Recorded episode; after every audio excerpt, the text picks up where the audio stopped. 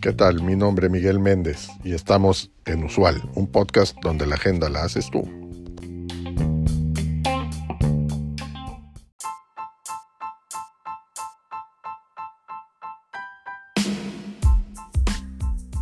Voy a seguir con el tema de los salarios en América Latina que abordé en el episodio y mis publicaciones en redes sociales del, jueves 9 de noviembre.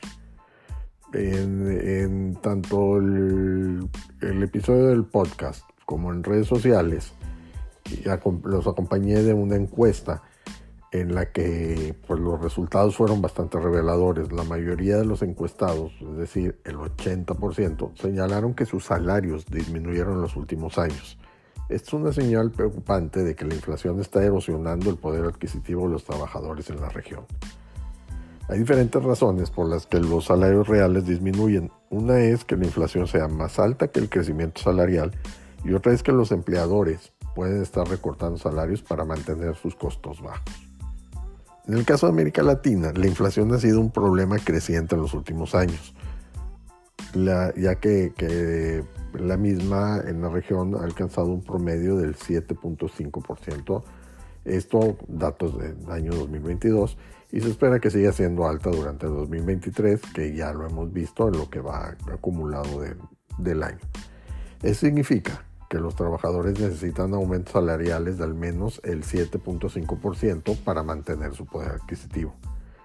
Si los salarios no aumentan a este ritmo, los trabajadores verán que su capacidad para adquirir bienes y servicios se reduce cada año.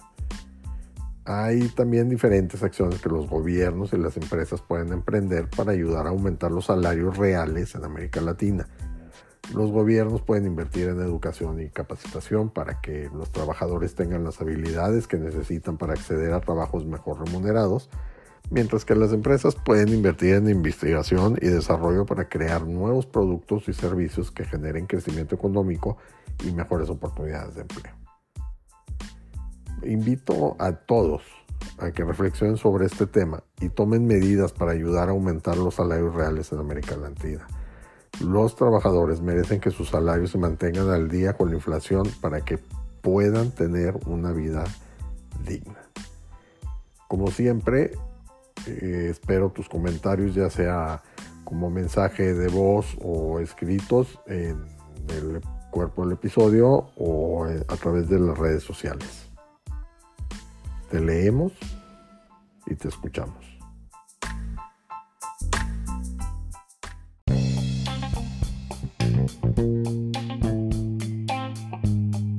Gracias por acompañarnos en este episodio.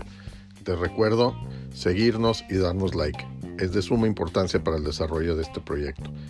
Así como también te pido que nos dejes tu mensaje de voz en el cuerpo de este podcast con el tema que quieras que tratemos en los siguientes episodios o que nos envíes un mensaje directo en nuestro Twitter arroba usual un podcast.